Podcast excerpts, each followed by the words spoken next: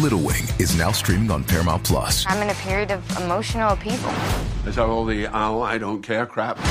A little adventure Where are you going? I'm gonna steal a bird from the Russian pigeon mafia. Let's do it. goes a long way.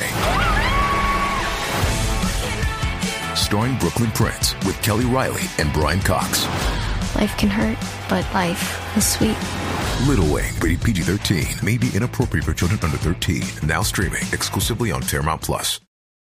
This episode is brought to you by Paramount Plus. Get in, loser! Mean Girls is now streaming on Paramount Plus. Join Katie Heron as she meets the plastics in Tina Fey's new twist on the modern classic. Get ready for more of the rumors, backstabbing, and jokes you loved from the original movie with some fetch surprises. Rated PG 13. Wear pink and head to ParamountPlus.com to try it free.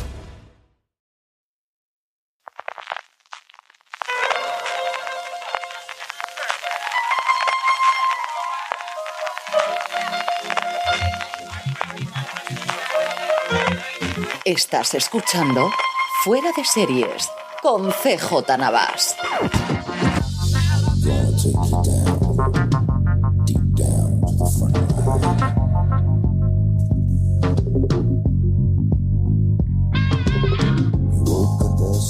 Con los llantos en los oídos de los seguidores de The Walking Dead desde Alicante, California, esto es Fuera de Series, el programa que semana tras semana te trae todas las noticias, comentarios y curiosidades sobre el mundo de las series de televisión. Doña Lorena Gil, ¿cómo estamos? Mí que me hayas llamado doña, me ha dolido. Lorena Gil, ¿cómo estamos? Pues muy bien, ¿y tú cómo ¿Qué tal, estás? Lorena? Pues muy bien, pasando frío porque hace muchísimo frío, ¿verdad? Estoy asfixiada, chicos. O sea, esto, esto estoy sudando. Hace un calor, yo estoy resoplando y él hace fresquete, ¿no? Bueno, Hace fresquete, te yo. estás haciendo mayor. eh, indudablemente. CJ Navas. Total y absolutamente. No es cierto que, que llevo todo el día, porque el sinvergüenza de mi hermano mandó a primera hora una foto de lo que le decía el teléfono de temperatura, 6 bajo cero con sensación térmica de menos 15. Dicen, no que quiero a mí me parece bien. Jorge y Noah. Estoy por irme a hacerme hueco, que voy. Qué calor tengo.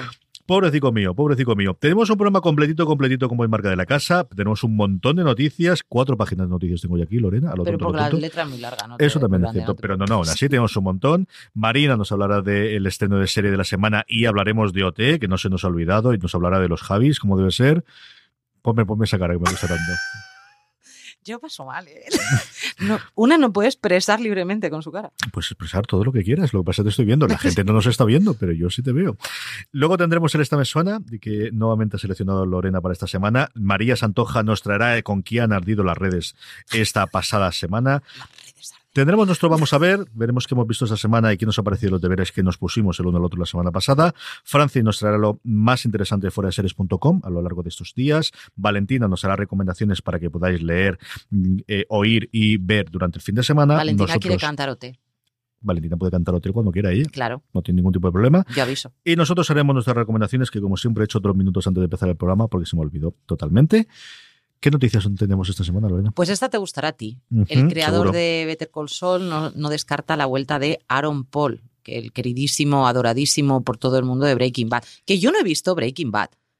Que a CJ Navas está, le duele, pero le duele. Que algún día a lo mejor me pongo y ya es libre no de puedo cantar parar. O no ver Breaking Bad perfectamente. Perfectamente. Yo no tengo ningún tipo de problema. Pero no puedo dejar de decir que tanto Aaron Paul, en- por una parte, como el, Brian Cranston, me parecen dos actores como la copa de un pino. Una cosa no quita la otra. Ahora, él me ha visto tirar cosas al suelo cuando Brian Cranston se ha vuelto a llevar un Emmy, porque estaba yo ya hasta las narices. Pero sí. Así que a lo mejor lo tenemos de vuelta. Esto me permite a mí decir que, que- que fue un placer entrevistar a Vince Gilligan hace unos meses y me acuerdo de aquello, me da el subidón del día y ya está. Es, un, es una maravilla Gilligan es el que ha dicho que todo es posible. Todo es posible, todo es posible en este mundo y, ya lo tuvieron con Esposito cuando lo volvieron a traer como Guns Fringe, eh, evidentemente no las cosas posteriores, pero sí, ¿por qué no un cambio de Aaron Paul? Es cierto que yo creo que muy inteligentemente hasta la tercera temporada no han empezado a meter mucha más gente, quitando a Mike, ¿no? que, que sí que era desde el principio de alguna forma coprotagonista o, elenco, pero no han forzado demasiado la máquina de traer a gente de Breaking Bad tratando de darle una entidad propia a Peter Call Saul y yo creo que lo han conseguido. Y a partir de ahora, pues ¿qué te parece por ahí Aaron Paul, que ahora está con The Paz en, en Hulu y poquita cosa más? Más que no funciona especialmente bien. Y a mí no me ha desagradado la primera temporada y creo que la más flojita por lo que he leído después. Bueno, pues aparece por ahí y ya está. Insisto que es un verdadero caballero y que fue un placer hablar 15 minutitos con Vince Gilligan hace cuestión de un, de un mes. Eh, estaba, yo creo que Marina acabando de, de, terminar porque se oía fatal. Es cierto que las conferencias siguen tienen estas cosas existiendo Skype. Las conferencias son complicadas. Yo creo que sacaremos la entrevista en breve en forenseries.com. Más noticias. Esta Pues, también me ha molado. Esta, esta te ha molado a ti mucho. Esta me mola mucho más, pero antes de eso, decirte que sabes que en Murder One salía la de Breaking Bad, la mujer.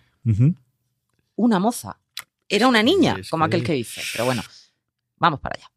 Esta es la buena, buena, buena, qué buena, porque a mí se me ha quedado lo de The Comish Ujú. metida aquí en la cabeza esa imagen de buena persona de Michael Chiklis y yo necesito necesito que Chiklis vuelva siendo bajito, cabezón y macarra, o sea, todo al mismo tiempo. Y muy calvo. Y muy calvo, que con tres pelos mm, y en mi cabeza, ¿sabes qué nada más que tiene tres pelos, ¿sabes?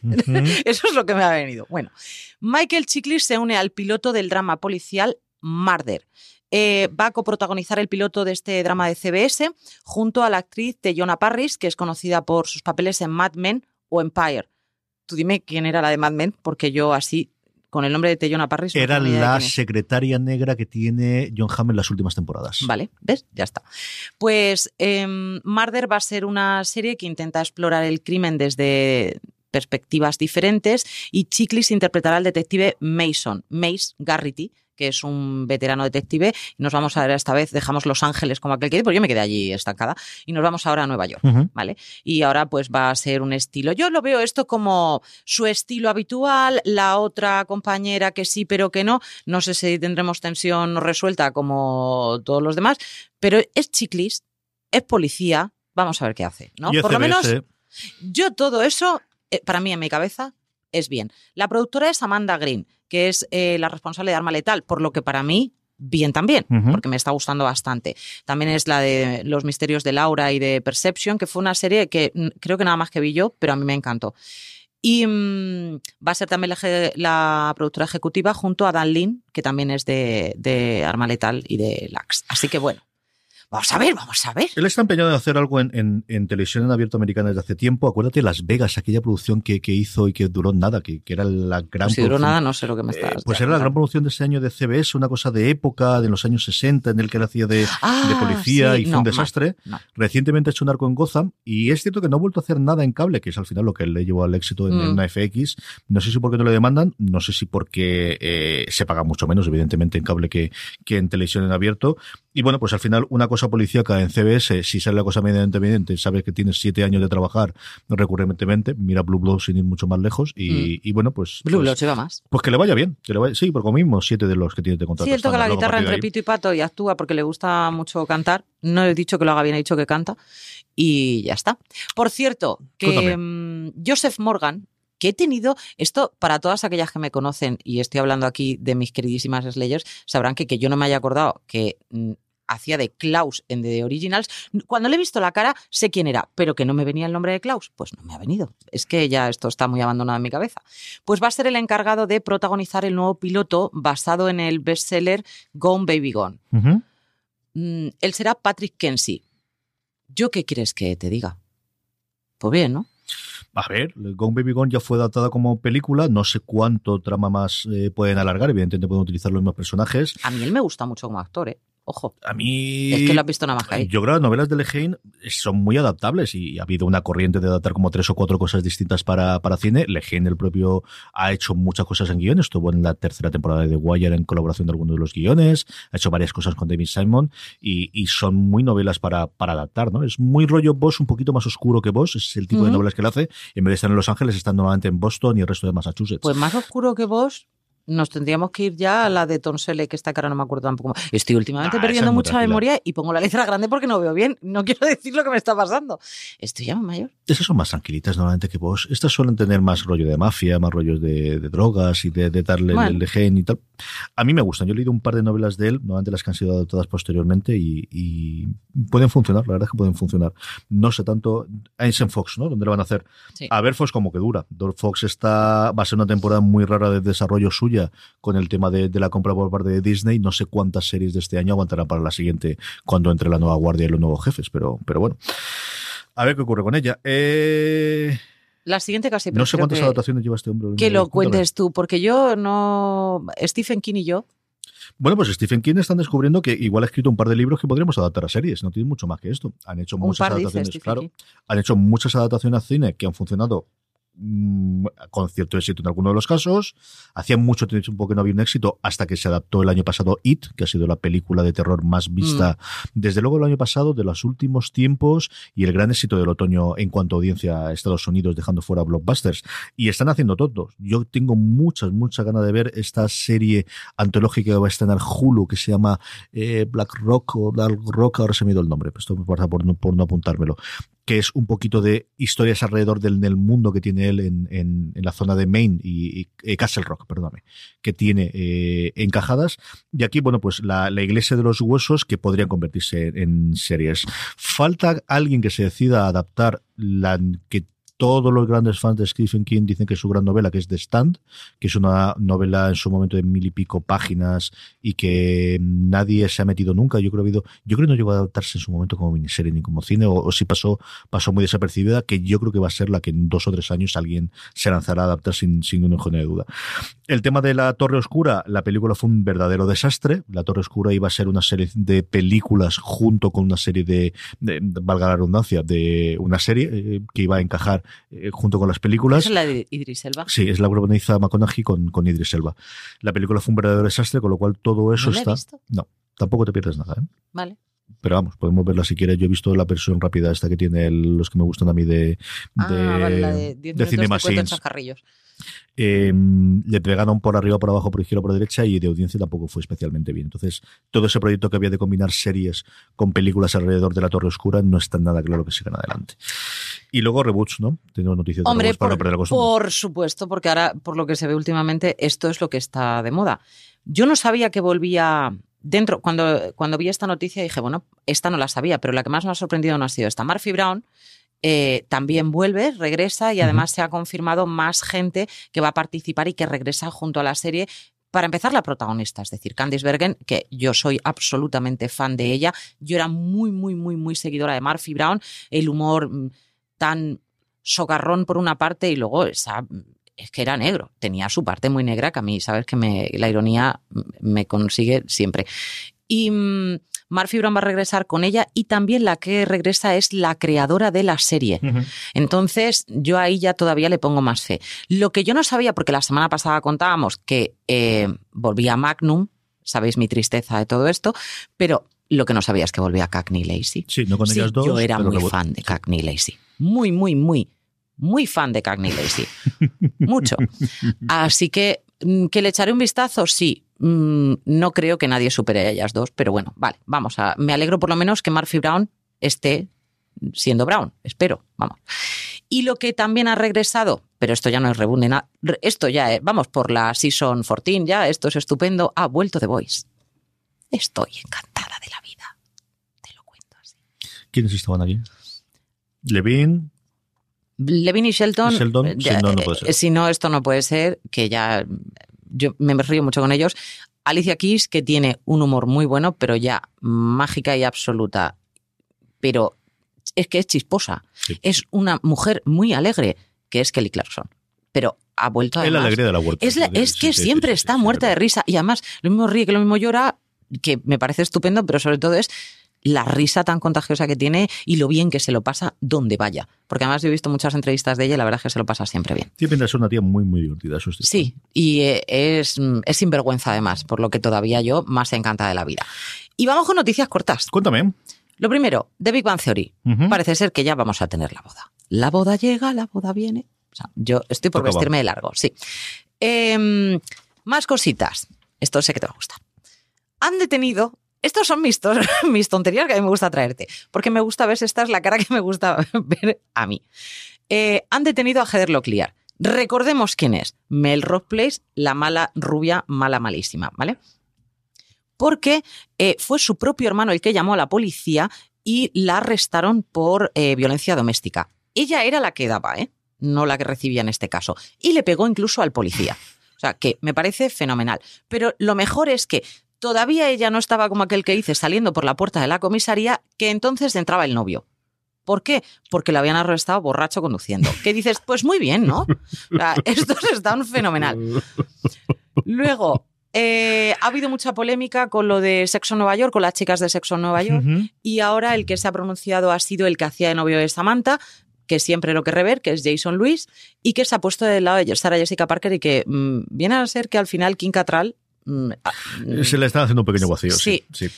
Luego, eh, Chris Pratt, mm, yo sé que con esto tú lo has pasado así, has tenido un, Sí. un bajonazo, porque Kevin Smith sufrió un, un ataque al corazón hace, hace unos días, y el que, el que había tuiteado fue Chris Pratt pidiendo que la gente rezara por él, que él también estaba rezando, porque se ve que es muy fanático, un entrenador suyo de, de- creo que él es fútbol americano, ¿no? Lo que practicaba Pratt, em, le invitó a que viera un día, le dijo, deberías ver Clerks la vio y ya se quedó totalmente prendado del trabajo de Kevin Smith y le mandaba sus mejores deseos y que iba a rezar por él. Pues toda la tuitesfera se la echa encima porque ¿para qué rezas, para qué rezas? Si para eso están los médicos, ¿no? Pues todo esto. es Todas no, pero sí, es que Twitter es lo que es. El Es propio es. Kevin Smith ha hecho, fue él el que dijo directamente que le había tenido el ataque al corazón en un post en Twitter y luego que en Instagram. Y tiene un vídeo en YouTube que he visto yo esta mañana de 20 minutitos. Hay un momento que se emociona él, sinvergüenza que me hace llorar también a mí cuando lo que le pasa muy sensible últimamente. Yo estoy muy ¿eh? sensible. CJ Cuando él habla de, de- de su hija y habla de su mujer, pues ¿qué quieres que te diga? Yo me siento hasta cierto. Yo siempre, sabes que lo he contado en Slumberland también. eh, a mí Kevin Smith es un tío que sus películas no me han matado nunca especialmente. Mm. Me gusta alguna cosa, hay muchas que no he visto. No he visto quizás la que me puedan gustar más, que son Red State y Dogma y tal, y las tengo pendientes de ver. Pero es un tío que me encanta cómo habla y me encanta de lo que habla. Tiene un tono mucho más eh, eh, eh, cáustico que, que yo posiblemente, y mucho más eh, de que puede decir en determinados momentos, mucho más sexual de, de lo que suelo tener yo esa parte de humor. Pero es un tío con el que yo muchas veces me he sentido identificado, o si no identificado, Mm. me gusta oírlo, y tú lo sabes, que me Sí, sí, encanta sí. oír el programa Mi que tiene el semanal, ¿no? Y es, es un tío que, menos mal que me enteré que me hubiese afectado. Es decir, si se muere, yo sé que hubiese estado fastidiado toda la puñetera semana. Eso te lo digo segurísimo. Y él lo comentaba en el vídeo, ¿no? De leche. Encima que me, me dice que me quiere ayudar, de verdad, tienes que decirle al tío que no rece que esto. Nah, lo cuenta él también en el vídeo. Ve el vídeo que está muy bien.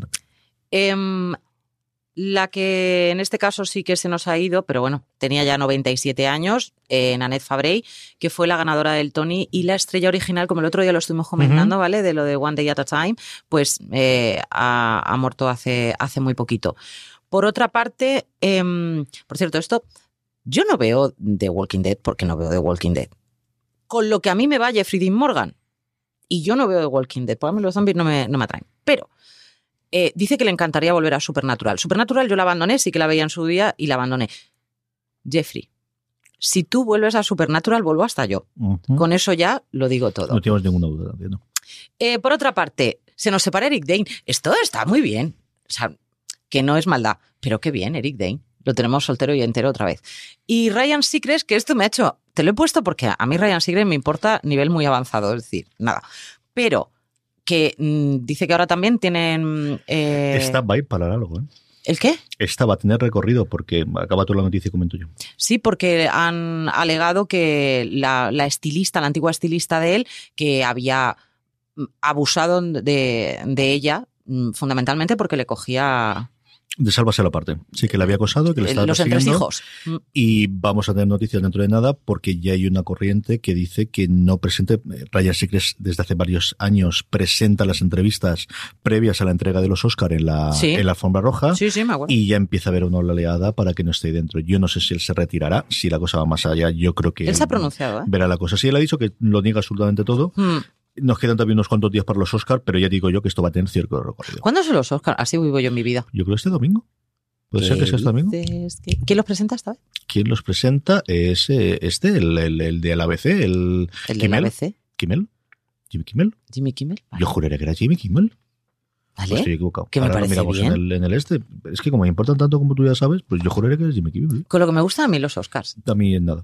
Yo era de las que me quedaba de madrugada para verlos. Los puedes ver, eso sí lo puedes hacer. Sí, Puedes sí. todavía lo podemos ver en casa. Eh, vamos con Marina, que nos hable de los estrenos de serie y evidentemente de Operación Triunfo, que si no estamos aquí en un sin vivir. Correcto. Marina, ¿cómo estamos?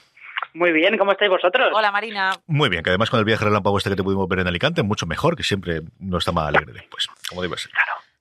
Yo me la perdí. Eh, hay que entrenar con Lorena lo de lo de Pamala yo, Pamala tú, Pamala tú, Pamala yo. Hay que hacer alguna cosita con estas. Pero mientras tanto, eh, quedamos la semana pasada que no te íbamos a hablar un poquito del fenómeno de los Javis. Cuéntanos e ilústranos en lo que no hemos seguido nada de Operación Triunfo, pero sí vimos en su momento Paquita Salas. ¿Qué ha significado para los Javis esta serie, esta, esta, esta temporada de Operación Triunfo? Hombre, eh, para los Javis ha sido evidentemente un, un empujón de visibilidad muy grande porque hasta que ellos han sido los profesores de interpretación de Operación Triunfo, se les conocía, pues eso, pues por la, la, película de la llamada, en este caso, que se había estrenado un mes antes de que empezara Operación Triunfo, se les conocía por Paquita Salas, eh, pero era un, yo creo que alguna vez hemos hablado que era un fenómeno un poco muy madrileño, ¿no? Como muy del barrio de Malasaña, como quien dice.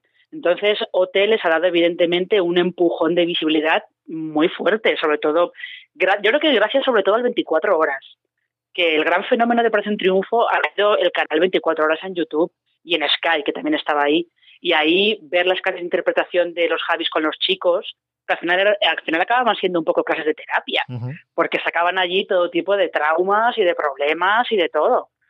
Eh, pero eso en yo la creo que... temporada también pasaba lo de contarse ahí todos sus dramas y todas sus historias y todos los profesores y ahí todo el mundo opinaba de la vida de todo el mundo, ¿no? Sí, lo que pasa es que eh, en la primera edición el canal 24 horas estaba en, claro. claro, estaba en una plataforma de pago, con lo cual Movistar. no era tan fácil acceder a él. Y aquí que es muy fácil y además, Era Canal Eh, eh, sí creo que estaba en clases de digital, algo por el algo estilo.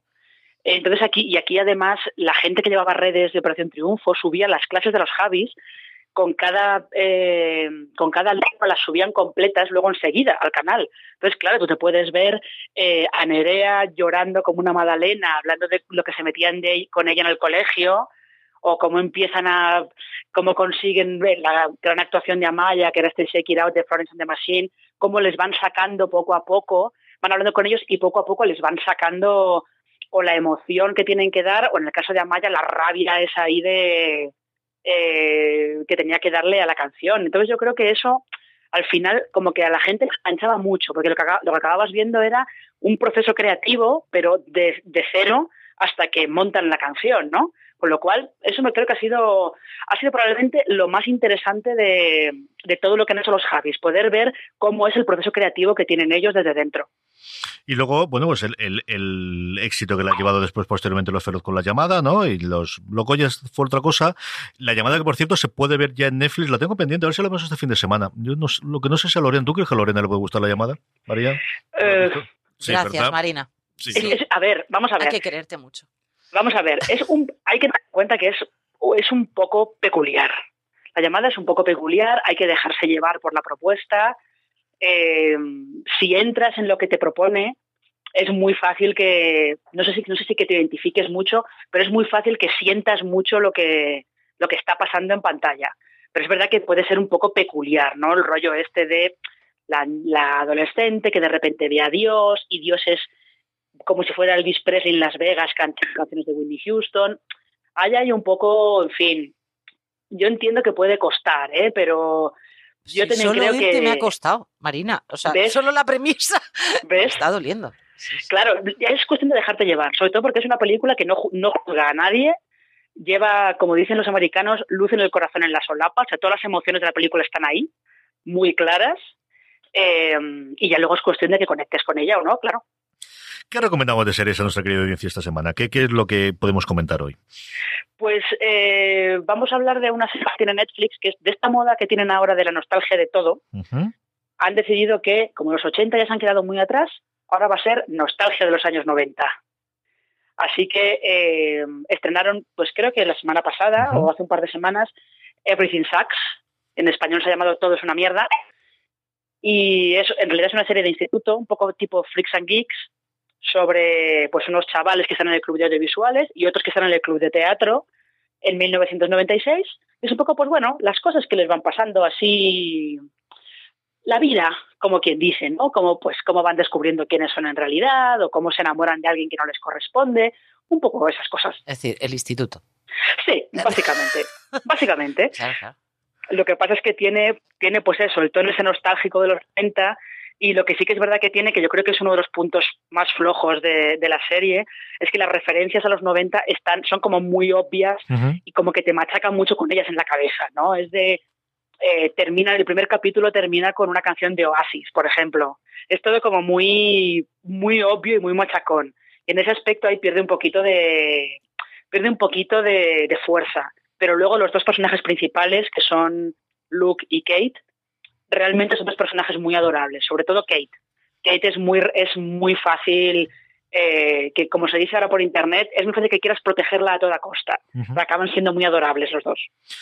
Me encanta cuando Marina dice lo de adorable. ¿eh? Sí, ¿no? Porque además, cuando Marina te dice es una serie que tiene un punto muy adorable, tiene toda la razón del mundo. Yo te creo, ¿eh, Marina? Yo te creo, tú lo sabes. Yo, yo ya os digo que si os molan estas series así, pues instituto, pero como un poco eh, nostálgica, como ya digo, tiene un poquito de punto freaks and geeks, más Sí. o menos, Me encantó Freaks and Geeks. y sobre todo si le podéis pasar eso, que hay algunas cosas eh, con la ambientación que son demasiado evidentes y que los dos amigos frikis de Luke a mí, por ejemplo, me resultan un poco insoportables. Pero bueno, oye, tiene que haber de todo. Claro sí. Yo la tengo pendiente, es una de las que he sacado bastante, evidentemente las críticas que tenemos nosotros en, en Fuera de Series, el artículo que has escrito tú sobre, sobre las referencias del vídeo que ocurre en el segundo episodio y luego varias, varias eh, cosas más, varios enlaces durante esta semana. Ha funcionado bastante bien en Estados Unidos y aquí hay Mm. bastante gente que está hablando de ella también. ¿eh? Esa ha sido la última semana de, de hablar mucho de ellas. Mil gracias por todo, Marina. La semana que viene volvemos a hablar un poquito de OT también y tendremos nueva serie que nos recomiendes. Exactamente, ala, pa' malos vosotros, ya sabéis. Hay que hablar, hay que hablar de lo malo. La semana que viene va a ser el programa de lo malo. Se arranque o no se arranque Lorena, pero de qué fue lo, Para cantarme mal- el estribillo. lo malo y el fenómeno de la canción. Eso va a ser la semana que viene. Un beso muy fuerte, Un Marina. beso, Marina. Igualmente, hasta luego.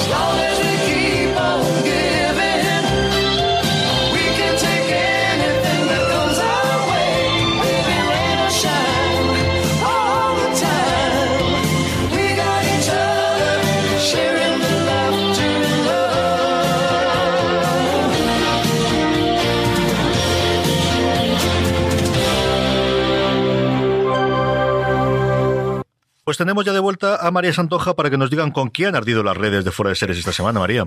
Hola, María. Hola, buenas. Hola, Lorena. Hola, CJ. Buenas. Pues mirar, eh, esta semana hemos hablado en la web de Mira lo que has hecho, la nueva serie, la nueva comedia de Movistar. Y me ha resultado súper divertido que en nuestro Telegram de Fuera de Series ha habido un debate sobre los métodos de crianza, sobre Steve Bill y si hay que dejar a los niños durmiendo solos o no. Y ha estado muy interesante. Por ejemplo, Alfonso Miranda decía, he visto los dos primeros de Mira lo que has hecho, me han gustado demasiado realista, me ha agobiado un poco y todo. Yo creo que los que somos padres primerizos, mi hijo tiene ya cuatro años, pero siempre seré primerizo, nos vemos muy identificados. Los que no, puede que no disfruten tanto la serie. Y los que queréis ser padres, tenéis que ver la serie y se os quitarán las ganas. Yo digo, muy bien. O que hable con nosotros. ¿Sabes? Cualquier, lo que le venga mejor. Sí, no, no, vosotros también podéis escribir una, una serie, me parece. Y después en Twitter, por ejemplo, Jorge López eh, también nos hablaba de esta serie y nos decía, es la serie que deben ver las parejas que tienen hijos y la, la que no deben ver ni por asomo las parejas que quieren tener niños. ¿Ves? Sí, sí, sí, sí, sí, sí. Es muy divertido en general. Es cierto que en el grupo de Telegram ha gustado muchísimo, ¿eh? que yo he seguido bastante el ver tanto la gente que tenía hijos como que no tenía mucha curiosidad si había esa clara. O'Reilly Auto Parts puede ayudarte a encontrar un taller mecánico cerca de ti. Para más información, llama a tu tienda O'Reilly Auto Parts o visita oreillyauto.com.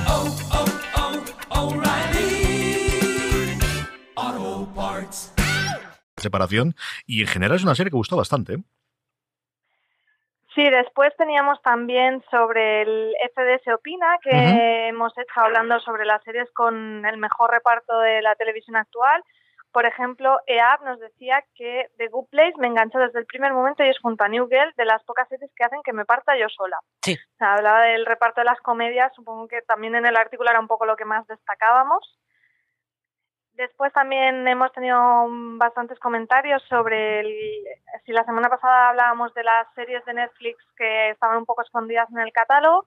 Esta semana hemos hablado del catálogo de HBO España y, por ejemplo, en Twitter, Saida Herrero nos decía ahora que por fin he acabado Big Little Lies en HBO, a tope con estos diamantes en bruto. Y Javier Fernández nos decía, tengo HBO y Netflix y el primero casi no lo uso. Tienen unos subtítulos muy pequeños y para series infantiles como Flash y demás, vale, pero para ver series adultas dobladas porque no se ven los subtítulos y que le daba mucha pereza ver porque los subtítulos se le veían muy pequeños. El eterno Que- problema que tiene HBO con la aplicación. Yo ahora con la tele nueva sí que... no- bueno, el Apple TV no se ve mal de todo, pero es cierto que en, la- el, en el ordenador yo me paso lo mismo que dice Javier, que no se ve especialmente bien, sí. Mm. Sí, es cierto. Sí, para la gente al final opta por verlo en, como en este caso Javier optaba por verlo doblado. Y después ha habido, como siempre, muchos debates en el Telegram. Por ejemplo, Manuel Romero nos hablaba de Star Trek Discovery y a esto seguro que CJ le puedes eh, recomendar. Decía, acabo de terminar Star Trek Discovery y me ha gustado mucho, teniendo en cuenta que salvo las pelis nuevas no he visto nada más. ¿Con qué serie de Star Trek me recomendáis seguir? ¿Merece la pena también las 10 pelis antiguas? Uf. Pu, pu, pu, pu, vamos a ver, yo creo que la serie que más se puede parecer es Espacio Profundo 9, eh, salvando mucho la distancia, que es una serie que tiene más de veintitantos años, pero es la que tiene la que a mí me parece más adulta y menos, y menos grande. Eh, la serie clásica te puedes asomar a ella, pero que sepas lo que ocurre. Es decir, es cartón piedra por todos los lados y los gringos son maquillajes y es lo que tiene. ¿Las pelis antiguas valen la pena? En general, las pares sí, las impares menos. Y es una cosa curiosa, pero Vaya. suele ser así. Eh, yo creo que la nueva generación es una serie que va ganando con el tiempo. Eh, la primera temporada no es especialmente buena, pero los personajes le acaban cogiendo cariño. Si tienes que coger alguna sola y no sé si te acaba de coger, yo cogería Espacio Profundo 9. Bueno, yo me apunto también esta recomendación porque yo también eh, me he enganchado ahora a Star Trek a, a estas alturas de la vida con el Star Trek Discovery. ¿Qué más teníamos? A José Cerruano también en el Telegram de Fuera de Series hablaba sobre The Walking Dead, eh, sobre el regreso de la octava temporada. Decía, me uno al club de los desencantados con The Walking Dead. Aunque no tengo pensado abandonarla a corto plazo, se hace raro ahora cuando llega un capítulo nuevo y el, el hecho de no verlo con las ganas como uno la cogía antes, la serie. Bueno, mucha gente está así con la octava temporada. Esta semana en foraseries.com, de parte de la crítica que sabéis que todas las semanas hace María, eh, habéis hecho también un análisis en, en audio que tenéis en el canal de podcast entre Francis y tú, ¿verdad? Sí, hemos estado ahí al final, un, pod- un podcast corto en el estilo de Francis de más de media hora. Me la Que es- apunto, me es ha todo un logro, encantado. ¿eh? Es todo un que, logro. eso sí, Muy uno fan, tiene que saber a dónde va, eso va. Has estado sembrada. Y luego teníamos una- un último comentario en el Telegram que es de Sergio, que hablaba de Altered Carbon, que le decía que era un gran descubrimiento. Dice, me faltan dos capítulos para acabar. Sin leer gente que tiene opiniones diferentes a la mía, para eh, decidí verla para formarme la mía propia. Este universo steampunk me está encantando. La trama podría ser mejor y estar llevada un poco más liviana, pero los escenarios, los actores y el ritmo son geniales. A mí me ha gustado muchísimo, lo hemos comentado Francis y yo varias veces en, streaming y yo algunos comentarios. Ha habido mucho, mucho cera que le han pegado en la crítica, varios de ellos que he ido sacando yo a lo largo de esta semana en la newsletter. Y a mí es que me ha encantado, ¿eh? me ha pasado muy bien, me ha pasado muy bien, Eh, me, me gustó muchísimo con ello. María, mil millones de gracias por traernos lo, lo que arde en las redes y que disfrutes de la comida, que sé que vas a comer muy bien. Venga, un saludo. Un beso muy fuerte. Hasta luego. Vamos ya con él, vamos a ver, vamos con el repaso de lo que durante esta semana hemos visto a nivel de series y televisión en general. Lorena y un servidor, a comentamos las deberes de la semana pasada y nos ponemos por la que viene. ¿Qué has visto esta semana, querido? Pues es que esto no lo he visto la semana pasada. Lo que pasa que como se me olvidó decirlo, pues yo tengo que decir que he visto Younger. ¿Por qué? No lo sé. ¿Y qué tal? Pues me ha encantado. Estoy esperando la siguiente temporada, que espero que la han renovado, ¿no? Dime Ahora me pillas. Yo estas cosas no las tengo Pues en la cabeza. infórmate, CJ Navas, que eres una hemeroteca de series. O sea, Sí, pero no de necesito cuando renovado, estas no. Hay cosas. algunas que sé. Me pasa igual con Juan Pablo cuando hago la sección con él. A veces me las sé de memoria, a veces no, no siempre. Para Pues Younger me ha gustado mucho. Me alegro. Mucho, mucho. Me he reído. Porque me he reído. Fundamentalmente ha sido eso. Es una serie que está entretenida. La protagonista me gusta mucho. Ya me gusta haberla visto antes. Y me quedé con ganas de más de ella, en este caso. Y, mm, y me gustó bastante. Y como no lo había dicho la semana pasada, pues yo vengo y lo cuento. Me parece muy bien. he visto The Voice, como bien sabréis, que estoy encantada. Yo Eh, también he visto The Voice, ¿eh? He visto dos Eso es mentira, eso sí. Los que me has puesto. Tú me dices, Ah, que ver esto. Yo lo tengo Pues que ver. ya el próximo dicho, día te voy a decir, media. siéntate.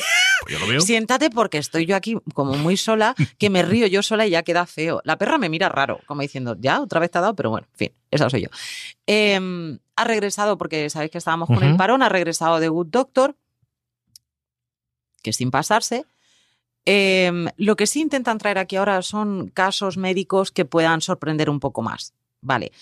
Han metido una- un nuevo personaje, un antiguo policía que deja, deja los cuerpos y fuerzas de seguridad y decide hacerse doctor y ya tiene unos añitos.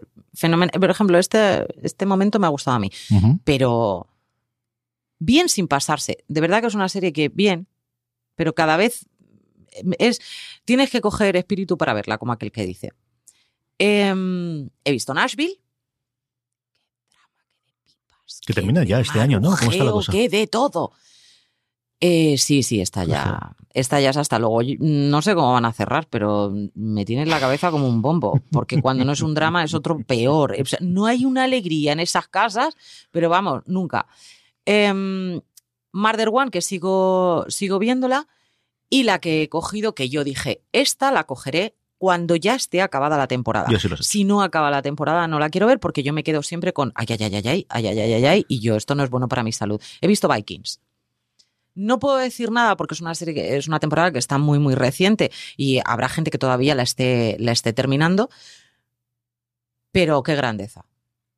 Menos la parte de Floki, que francamente no, no me ha supuesto absolutamente nada, me ha supuesto pérdida de tiempo. Vaya por Dios. Pero sí, porque además es un personaje que me gusta mucho, que entiendo por qué lo han podido poner así, pero, pero si no estuviera tampoco habría pasado nada. Ya está. Floki se perdió unos días, luego volverá y ya está.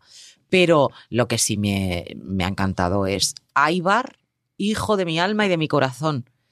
¿Qué carácter tiene, Rey? Y es un poco en ese sentido, me recuerda a la parte de Sons of Anarchy, eh, es muy, muy agresiva, es una serie con la que mm, tienes que atarte los machos para verla. Hay algunas cosas que, francamente, es de retirar la cara, ¿eh? De retirar la cara. Pero muy bien, me ha gustado mucho, con ganas de que regrese la sexta, porque va a haber sexta, porque tiene que haber sexta. No creo que la vayan a soltar esta, ya te digo yo. Pues sí, creo que he visto un cartel de, ya de. no sé si está renovada ya automáticamente Sí, sí, o algo sí, por el estilo, pero está, es el gran éxito que tiene History Channel Ay, y, y funciona muy bien. ¿eh? Qué cruel eres, hijo, peor que tu padre. Hala. ¿Qué he visto yo? Bueno, pues eh, ha vuelto la semana pasada, que no lo he a comentar, Last Week Tonight, el resumen de media horita. Ya se acerca más a los 40 minutos que los 30 minutos últimamente de eh, John Oliver eh, para la HBO, que aquí trae HBO España normalmente el lunes por la tarde. Me fastidia porque me gusta verlo por la mañana, pero hasta las 5 o las 6 no lo tiene, sin subtítulos, luego ya le cuelgo los subtítulos. Así que me toca verlo por la tarde.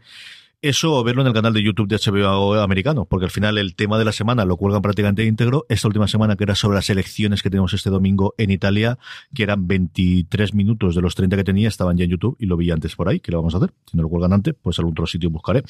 Béisbol, béisbol, que estamos invictos. Bueno, ayer perdimos un partido tonto contra San Luis, creo que estaban con la mitad de la, de la liga, pero mientras sea ahora sprint training, que no los estamos jugando, pues intento ver alguna cosita, sobre todo este fin de semana. Ugly Delicious, que os recordaréis que es mi recomendación de la semana pasada, este programa de cocina y viajes de David Chang tematizados, cada programa es sobre un tipo de comida concreta. Ya he podido ver, excepto dos episodios, todos los demás, y es en la- el tono que podíais esperar, mucho invitado, mucho personaje conocido que aparece en uno. Aziz Ansari aparece en tres o cuatro programas Bueno. porque están de viaje por Tokio y, y cogen varios de los tróconos. David Simon, el creador de The Wire, aparece también en un par de programas, al menos en uno de ellos en, que está en Nueva Orleans. Y me gusta mucho el tono que le dan de más allá de la cocina, de la, de la comida propiamente dicha, que hay detrás, eh, hablar un poquito de, de la, la trama social, está muy bien construido muy gamberro por momentos. Hay un momento que es una parodia de Chef Stable, todo blanco y todo lujoso, y de repente él hace como si cortas el dedo, que es muy, muy gracioso. Hay otras cosas que a yo le parecen mucho graciosas, que a mí no me parecen nada graciosas. Pero bueno, no sé cómo, cómo funcionará. Por lo demás, Lorena, lo semana pasada, colegas, ¿qué te ha parecido? Yo he sufrido mucho al principio. Él lo sabe porque a mí se me transforma la cara. Y lo primero es que todo me parecía muy absurdo. Mm, El regreso, esa parte de regreso a los 90, mm, ver de repente a, Fernandisco, que mm, porque pone abajo Fernandisco, pero yo me quedé, la voz, la voz segurísimo. Pero luego a partir de ahí es que no lo llegaba casi ni, ni a reconocer. Ahora, algo que, que se supone, porque mi cara era de, nos vamos a echar aquí unas risas, pero no, es una serie con mucho trasfondo de tristeza, mucha, mucha tristeza. Esa persona que es, mm, se ve totalmente sin absolutamente nada ya, ni un duro, ni nada con lo que, y que sigue teniendo esa ambición para ser actor, me parece de una dureza increíble. Yo, quizás a mí es que el protagonista no me llama absolutamente nada, la atención Yo creo que es el problema que tiene. Porque lo llega a hacer otro y, y te metes en Dios mío, Dios mío, Dios mío, pobre hombre y todo este. Así es como ya, si ya con esa persona dice hola y ya te da penica de por sí, no, no él no me, no me aporta. No, no me, no es una serie que yo me la quedaría. Yo he visto Our Girl, que es una historia. eh, yo ya lo había visto a ti ver algún episodio de fondo, pero no había visto eh, ninguno sobre ello. Y es. Realmente la serie tuvo una primera película que contaba el por Sí. qué ella se mete en el ejército británico y la serie probablemente dicha empieza nada. A los dos minutos le dices te vas para Afganistán y tira para allá, ¿no? Y es un episodio de casi una hora, son cincuenta y tantos minutos, modelo BBC, que es muy complicado de mantener una serie militar si no vas a tener la parte militar de ataques y de disparos y de, y de, bueno, y de tiros, ¿no? Que lo tienes muy al final. Entonces, el primer episodio tiene casi 30 minutos de las relaciones de los soldados, de los chistes entre ellos para mantenerse, de que al final en cualquier momento te pueden volar la cabeza, ¿no? Y esas relaciones yo creo que están muy bien transmitidas. Ella siendo la única mujer en el, en el ejército, o al menos esa división, como- además como médica, ¿no? Mm, pero aceptada por todo lo demás. Iwan Reon, que yo creo que aquí fue justo el momento antes de dejar de ser un tío que hemos visto en muchas series británicas, especialmente aquella de ciencia ficción de superhéroes que nos gustaba tantos, a ser el hijo de la grandísima de su madre de Ramsay Bolton en Juego de Tronos. Creo que es justo el año en el que, en el que lo ficharon a él para estar en Juego de Tronos, así que antes de ser mega hiper conocido, esto en un papel de mí que me gusta mucho. Es un es tío que me gusta mucho, que, lo hace muy bien. Él Sí. trabaja a mí como ya me gustaba desde Misfits, es decir, Misfits. es, es un, un personaje que al personaje que coja lo destroza. O sea, le da. Además, lo hace suyo en un minuto. Y es una persona que cuando entra en pantalla sabes que él está. Y es capaz de nublar al que esté cerca. Pero es una. Porque nada más que has visto el primer capítulo, pero es una serie que compensa, también te lo digo. Igual que la segunda temporada, no, no tanto. La primera temporada es una delicia. Yo creo que es. es, eh, y luego a partir de ahí, pues ya salen de patrulla, empiezas a ver tampoco hay tanto tiro ni hay tanta cosa. Sí que están muy bien los personajes. Mm. Y es cierto que te falta más de la mitad de la patrulla, no tienes tiempo material para, para identificarlo más allá de como esquema de el de la tal, el de lo cual. Sí. Pero desde luego los cuatro o cinco, el comandante, ella, eh, el personaje de Iwan Reon, sí que, que está muy bien. A mí me, me ha entretenido mucho. Es cierto que a mí las series militares me atraen mucho menos que a ti, y, y esta en concreto, pero, pero está muy bien hecha. Si buscáis una serie militar hasta cierto punto algo distinto, yo creo que sí que es una serie muy, Sí. muy para recomendar. ¿Qué veo esta semana? ¿Qué me toca? ¿Qué me recomiendas? Peaky Blinders. Ya está bien que no haya visto Peaky Blinders. Yo no entiendo cómo no puedes ver Peaky Blinders. O sea, no, no puedo entender cómo a día de hoy tú no has visto Peaky Blinders. Hay Pues dos series. Y vivo bien, ¿eh? Lo, de Breaking Bad, venga, tira que va, puede ser. Pero Peaky Blinders, con lo que te gusta a ti este tipo de ¿De qué series, Peaky Blinders? mafiosos, eso sí, en Inglaterra en vez de ser motoristas. Pero por lo demás es un software anarchy. Pero 100 de ahora. En, hace 100 años en Inglaterra. En la Inglaterra de la Revolución Industrial. Hay la parte política que no te va a gustar absolutamente nada, pero la parte de ellos y de darse leche, ya te digo yo que sí. bueno, La parte cuando llega el, el- el- futuro este, que el antiguo compañero comunista y tal, esa la vas a reproducir. Lo tengo más claro que el agua. Pero toda la parte de ella y Kieran Hines mm, en protagonista, yo creo que te va a encantar. ¿quién? Kieran Hines, el que hacía del espantapájaro en las películas de Batman, ¿te acuerdas? Con los ojos muy azules, muy rollo Guarreón. Nada en absoluto. Ahora te pongo una foto y te acuerdas Vale. de él. Lo has visto en varias películas más, en varias más. Pero ahora te lo enseño. Mientras tú me dices qué es lo que tengo que ver, te enseño la Tienes la que ver el tercer capítulo de la cuarta temporada. Toma ya. Sí, así una cosa. Porque da igual. Es que esta es una serie en que no, no te estás perdiendo nada de las temporadas anteriores. Son capítulos que puedes ver perfectamente independientes. Eh, The Blue Lodge. ¿De Blue Bloods? Mm. Porque eso es una cosa que yo siempre digo. Cuando te dicen que hagas algo y estás en una situación difícil, hazlo, no preguntes el por qué. Y creo que es, eh, creo que es la, el capítulo que mejor lo demuestra. A mí me gustó mucho. Y no es que te vaya a gustar especialmente Blue Bloods, pero me vas a entender. Es plasmado lo que siempre digo, porque soy una cansina y una broca del, del 7 cuando digo estas cosas. De Cillian Murphy. Te he dicho yo Cillian Hines. Cillian Hines es el que hacía de, de Julio César en, en Roma. ¿no? Cillian Murphy es este señor de aquí. No. ¿No te acuerdas de este? En ¿No? absoluto. Bueno, Pues este hombre. Este es el jefe de los Peaky Blinders. O menos. muchísimo. Muy bien, pues hasta aquí ha llegado lo, lo que vamos a ver. La semana que viene hablaremos de estas series. Es el momento, como cada semana, de hablar con Francis Arrabal y que nos traiga qué es lo que esta semana podéis encontrar en foradeseries.com. Señora Arrabal, buenos días, tardes, noches para los oyentes en general. ¿Cómo Hola, estamos? Francis. Muy buenas. Hola Lorena, hola CJ, ¿cómo estáis? Muy bien, muy bien. No, no tan bien como tú, que estás comiendo muy bien por lo que me han dicho. Pues sí, estoy en un sitio maravilloso que a ti te encanta. Sí, señor, y a, y a toda la población alicantina también, así que no te voy a tener mucho tiempo, que las cosas se enfrían y no están igual de buenas. Cuéntame, ¿qué te encontremos encontrar esta semana en foradeseries.com? Pues imprescindible el calendario de series de estrenos de marzo, donde la gente puede encontrar todas las novedades de las cadenas de cable, de HBO, de Netflix, todos esos estrenos, fechas, regresos, cualquier novedad de este mes de marzo, pues en nuestro calendario, que es imprescindible para no perderse nada. También tenemos un artículo muy chulo, CJ, que ha recopilado Marina sobre todas las referencias de los 90 que hay en la serie de Netflix de Todo es una mierda, eh, que están en un videoclip que, sin entrar en spoiler, un personaje monta eh, durante el segundo capítulo de la serie, así que recomendarle, ya sabéis, que siempre cuando vemos Stranger Things y este tipo de series nos gusta pillar las referencias, pues en este artículo Marina Such nos las ha recopilado. También esa nueva serie eh, del canal Sci-Fi que trae España HBO, que es Krypton. Que te has empeñado que veamos sí o sí, ¿eh? Superman, que tengo unas ganazas.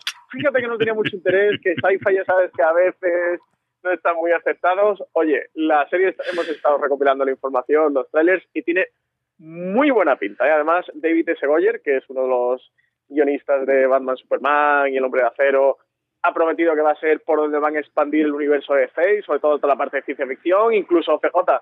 Se está hablando que la zona fantasma y Omega Mail, Linterna Verde y tal aparezcan por ahí. ¿eh? Si Tienes una confianza en. David Goyer totalmente infundada, no sé por qué, pero en fin. Eh, Julián y yo lo hemos hablado de. Slam Berlanoy, de estás empeñado que la veamos, yo te prometo que veo el piloto al menos. De ahí en adelante ya no sé yo qué decirte. Dirá. Ya veremos. Y luego recomendar eh, un artículo que ha hecho Marina Such eh, sobre Expediente X, sobre los monstruos de la semana que han devuelto a Expediente X a ese nivel de, de aquellas primeras temporadas que tanto nos gustaron de la serie de Mulder y Scully. Sí. Así que recomendarlo también a la gente, que es un artículo muy chulo de verdad. Y tres críticas. Por un lado, Heathers, el próximo estreno que trae HBO a España el de Jessica Jones, que ya Valentina Morillo ha podido ver los cuatro primeros episodios y nos cuenta qué tal regresa Jessica Jones con Sí. su segunda temporada, que a ella le ha gustado mucho, ¿eh? así que nos da esperanza. CJ, tenemos serie de superhéroes buena. de Que la tenemos ahí ya mismo, ¿no? Es dentro de dos semanas, ¿no? A mitad de marzo, si no recuerdo mal. El encuentro Eh, luego lo buscaré y lo pondremos, no te Creo que eh, 8 de marzo, creo que se estrenaba por el día precisamente de la mujer, que Netflix sí. había jugado con el, con el 8 de marzo. Y luego también, como no, ha vuelto The Walking Dead, así que volvemos a tener críticas semanales por María Santonja de The Walking Dead, un capítulo muy trascendente para la serie que voy a marcar un antes y un después, así que animar a todos los oyentes de Fuera de Series que se pasan por fuera de series.com y vean también la crítica de The Walking Dead. Y como comentábamos antes también con María, habéis grabado las dos, los dos un eh, audio cortito, ¿no? De mm, comentando el episodio. De Sí, nada, nada, nada, pues media hora de nada, si media hora eso no es nada, CJ eso es darle a grabar y montar el micro. Lo que yo te he dicho. Yo, con lo bien que ibas con Antitred Project, que aprovecho para recomendarlo, aparte que lo pueda comentar después, que es el programa que hacen María y Francis hablando de cine. Con lo bien, que vamos a empezar cortito, 10, 12 minutos, y os metisteis en Black Panther 43 minutos. Claro, yo era para darle confianza a María. Pero ya está, ya el, el otro día grabamos sobre el instante más oscuro, la película, el biopic este de Winston Churchill que ha ido Sí. a los Oscar. Bueno, 45 minutitos de nada, comentar un poquito de qué va y hablar algo de. John Wright, que es un director que merece mucho la pena. Tienes que empezar a hacer parte 1 y parte 2 de 50 minutos y ya está. Y de aquí, nada. Al de dentro de nada y ya está. Francis, que comas muy bien. Un abrazo muy fuerte, tío. Pues, mu- muchas gracias, un abrazo enorme a los dos. Hasta luego. Hasta luego. Seguimos y tenemos a Valentina Morillo al otro lado de la línea para decir, traernos cosas para recomendar durante la semana. ¿Cómo estamos, Valen? Estamos bien, con frío, como toda España, pero esto es Burgos. Aquí hace calor. Hola, Valentina. Lorena, ¿Vas a cantar? No voy a cantar. ¡Jo, Valentina! ¿Te has aprendido la canción? ¿Qué va? Ni le he oído, que soy lo peor de la vida. Pero... Cuando te la aprendas, te aprendes el estribillo. ¿Y hacemos un cantamos. dueto? Sí, por supuesto. Qué bonito. Vale, hecho. bueno, cuéntanos, ¿qué tienes por ahí? Para este fin de semana recomiendo tres cositas. La primera es un libro que salió a la venta justo esta semana, lo había encargado en preventa y se me descargó por sorpresa porque salió adelantado. Se llama Stealing the Show, How Women Are Revolutionizing Television. O sea, robando el show, cómo las mujeres están revolucionando la televisión. Eh, no os preocupéis por apuntar las cosas, ya sabéis que CJ es muy apañado y lo pone todo en el show notes. el libro está escrito por Joey Press y en Amazon se puede comprar tanto en papel como en la versión electrónica. Este libro viene a ser como la primera respuesta que ha salido a aquel famoso Difficult Men Sí. de Brett Martin, que aquí se publicó como Hombres fuera de serie, si no me equivoco. Sí, señora. En aquella época, eso era 2013, cuando, cuando salió el original, y era la época en que los antihéroes eran lo más de lo más. Y lo que propone este nuevo libro es hablar de esta nueva era en la que la figura de la mujer como creadora de series afortunadamente ha ido cambiando y tomando protagonismo desde aquella época en la que los Davids de la HBO, que eran Chase, Simon y Mills, Ujú. eran los dioses de la tele. En este libro hay capítulos que están centrados en nombres como Shonda Rhimes, Tina Fey, Jill Soloway o Lina Dunham, entre otras, y cuentan retos, logros y aventuras. Eh, solo he tenido tiempo de leer la introducción. Allí nos hace un poco de historia, hablando de las pioneras como Lucille Ball o Marlo Thomas, y de cómo durante varias décadas lo habitual era que solo hubiera una mujer en las salas de guionistas. Así que todas las que había fuera eran competencias las unas de las otras. A mí me gustan mucho los libros de no ficción sobre la industria, tengo un montón, y este me parece que va a ser un imprescindible. Yo me lo cuento cuando lo contaste en el canal de Slack y, y tengo que leerlo este fin de semana. Y yo, el, el mundo. eh, las modernas aún me las sé algo, pero Lucille Ball siempre ha parecido un personaje alucinante en, en la historia de la industria americana. Lo he comentado varias veces. El año pasado, por el Día Internacional de la Mujer, me, me invitaron a dar una charla en que organizan todos los años en Orihuela y es alucinante. Alucinante ella y posteriormente la chica de la tele, pero todo lo que vino de, de Lucille es alucinante. Un vídeo muy divertido aquí, Valen, dime. Sí, eh, por, por cierto, ya haciendo un, spoiler de fuera de series, para la semana que viene voy a intentar publicar. eh, iba a hacer una reseña del libro, pero lo que me ha inspirado la introducción es hacer un artículo sobre las pioneras de la tele. Así que hablaremos un poco de Lucille Ball y todas estas. Y aparte he ido viendo episodios en Hulu, que es una maravilla. Eh, bueno, el vídeo divertido, que bueno, divertido, es, es muy chulo. No es de series, así que, pero es la semana de los premios Oscar, así que voy a recomendar un par de cositas que no tienen que ver con las series, pero sí con los premios. El primer vídeo es uno que es muy cortito, está en YouTube y ya encontraréis el enlace en los show notes. Solo dura 20 minutos y es parte de un panel que se realizó en el Festival de Cine de Santa Bárbara. Y en el panel están los cinco nominados a Mejor Dirección de este año. Greta Gerwig, Jordan- Peele, Paul Thomas Anderson, Christopher Nolan y Guillermo del Toro. Y lo que vamos a ver en esos 20 minutos es a estos cinco directores diciendo lo que más les gusta de las películas que han dirigido los otros.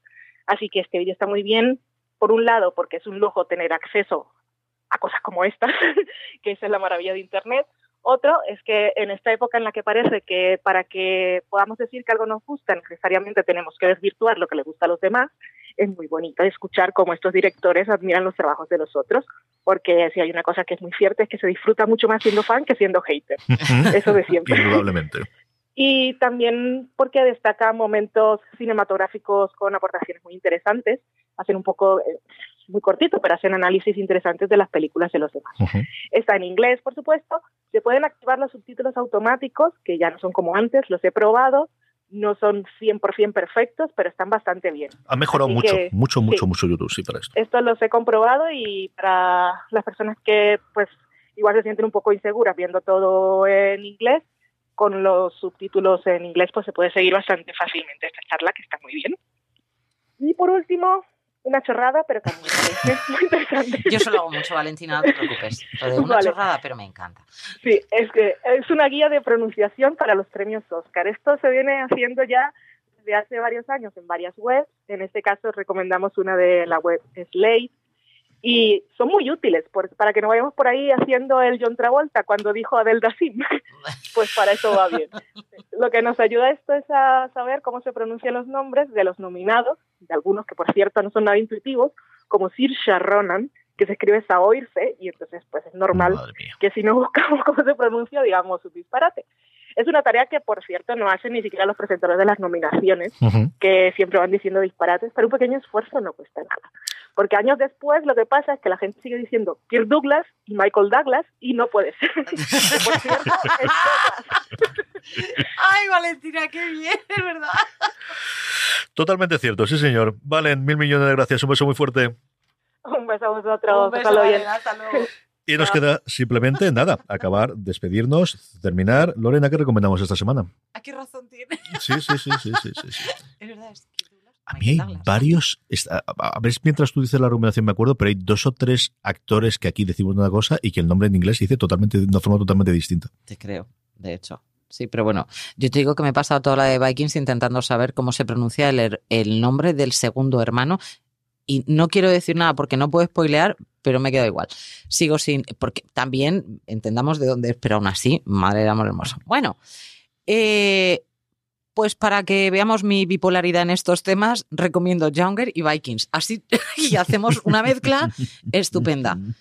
Esas son las dos que, que puedo recomendar. Una, si apetece algo así divertido, fresquito. Es que Younger es, ya te tiene que gustar ese estilo. ¿eh? Y de Vikings lo mismo. Son totalmente es un huevo y una castaña. Lo mismo.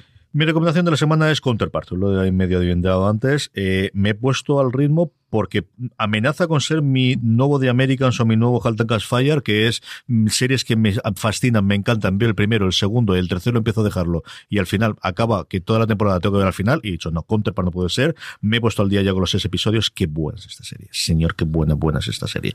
Es cierto que mucho más de el tono de guerra fría y de espías que la parte de ciencia ficción, que existe y que es la que da sentido a, a todo lo anterior, pero no tiene tanto tono de, de ciencia ficción en lo que es el desarrollo.